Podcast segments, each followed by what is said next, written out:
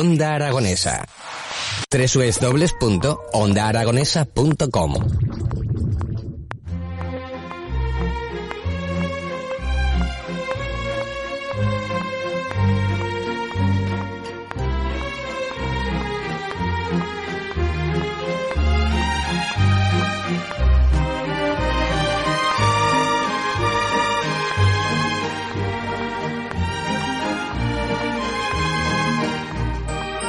Pues muy buenas tardes. Empezamos aquí la ventana indiscreta, una tarde cargada de noticias, cargada de cosas. Y vamos a empezar porque ya nos han tenido un poco retrasados con este tema de, de la FM, ¿verdad, Edu? Ya está, ya está. Está todo resuelto, Está sí. todo reparado. Nada, Pedi- una piececilla. pe- pedimos disculpas por estos 5 o 10 minutos de, de retraso. Y tenemos una tarde muy, muy cargada de cine y sobre todo de, de muy buena gente. Estamos muy bien acompañados hoy.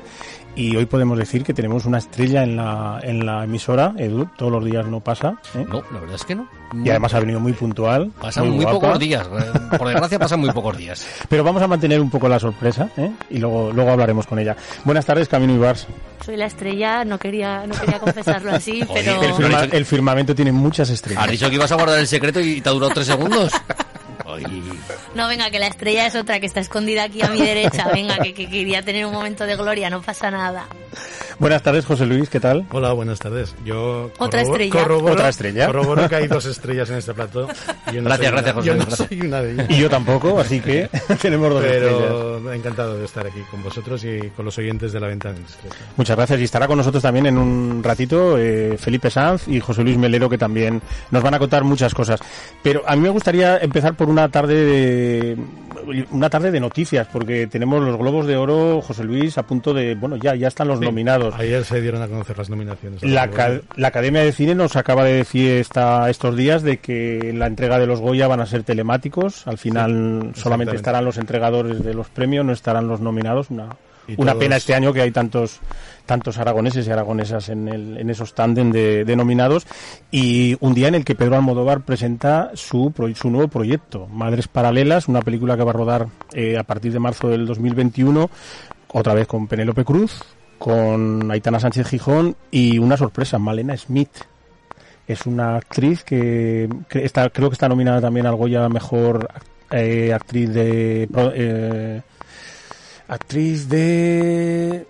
Bueno, Malena Smith. Es una, una cara muy joven, que es la última película que ha hecho Mario Casas, que no recuerdo Ah, ahora sí. mismo el, el título. Y bueno, pues sí, una, una sorpresa. No matarás. No matarás, efectivamente. Gracias, Sí, está Luis. nominada a la mejor actriz revelación. Revelación, no me salía la, la palabra. Y bueno, hablando de, de películas y de rodajes, hoy Camino nos vienes cargada de, de noticias, sobre todo de, de proyectos inacabados eh, debido al tema del COVID. Sí, bueno, lo que he hecho ha sido un poco un, un batiburrillo de rodajes aragoneses que se han visto afectados por la pandemia en estos meses, ¿no? Obviamente no son todos los que han sido, pero bueno, he traído un poco los que yo también he tenido cerca o los que yo incluso alguno he vivido en primera persona. Eh, bueno, como sabéis, eh, el estado de alarma se proclamaba el 14 de marzo, que ya pronto vamos a cumplir un año y parece que fue ayer. Y bueno, el 9 de marzo arrancábamos el rodaje de La Estrella Azul de Javier Macipe, que fue como mm, un proyecto que llevaban años intentando sacar adelante con un esfuerzo tanto Amelia Hernández como, como Javi, como Javier Macipe con, con su productora El Pez Amarillo llevaban un trabajo ingente y bueno, pues comenzaban a rodar ese, ese 9 de marzo eh, apenas cinco días antes de que de que se proclamase ese estado de alarma, pues que obviamente pues nos encerró a todos en casas y a, lo- y a la gente del cine y, y de las artes también, ¿no? Bueno, una coproducción con Argentina, además vino aquí a, a este estudio hace poco también por el- la nominación a, a los Goya con gastos incluidos y estuvieron hablando también de este tema. Y bueno, pues fue un claro ejemplo de esos, de esos proyectos que se han visto paralizados por una situación que nos, que nos sobreviene a todos, ¿no?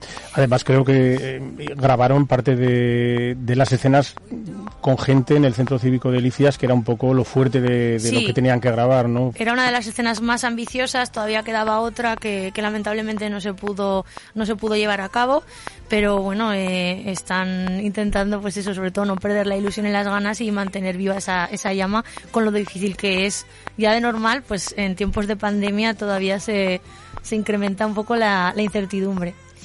Eh, yo he de decirte que me volví un poco experta en rodajes en pandemia, es un poco porque me, to- me ha tocado rodar bastante en pandemia. Mi primer rodaje fue en mayo, que fue nada más abrir las, las restricciones y me dijeron, Camino, que vamos a hacer un rodaje reducido, nos vamos a, a grabar al, al monte.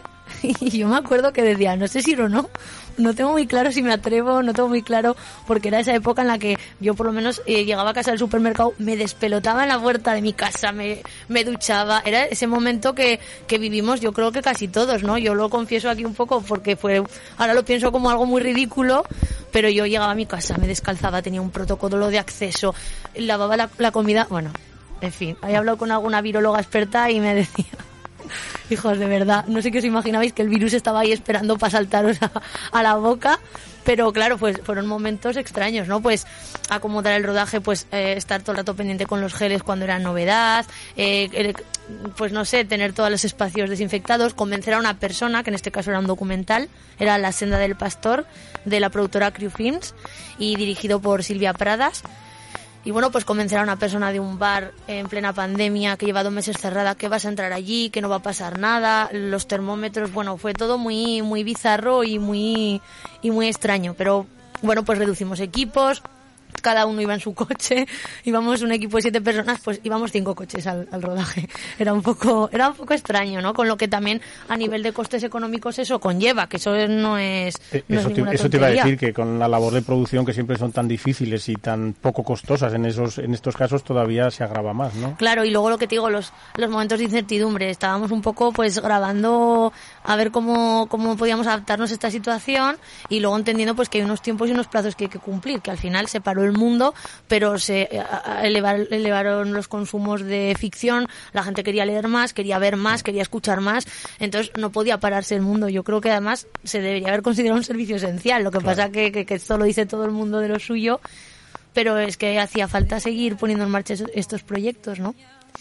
Bueno, luego continuaba el, el verano, entramos de lleno en el proyecto de Reset de, de Aragón Televisión, eh, que se rodaron pues eh, siete historias eh, de directores y directoras aragoneses. Aragoneses y. Eh, y bueno, pues también fue una experiencia muy chula, muy bonita, porque nos permitió pues encontrarnos después de... ¿Te está gustando este episodio? Hazte fan desde el botón Apoyar del podcast de Nivos. Elige tu aportación y podrás escuchar este y el resto de sus episodios extra. Además, ayudarás a su productor a seguir creando contenido con la misma pasión y dedicación.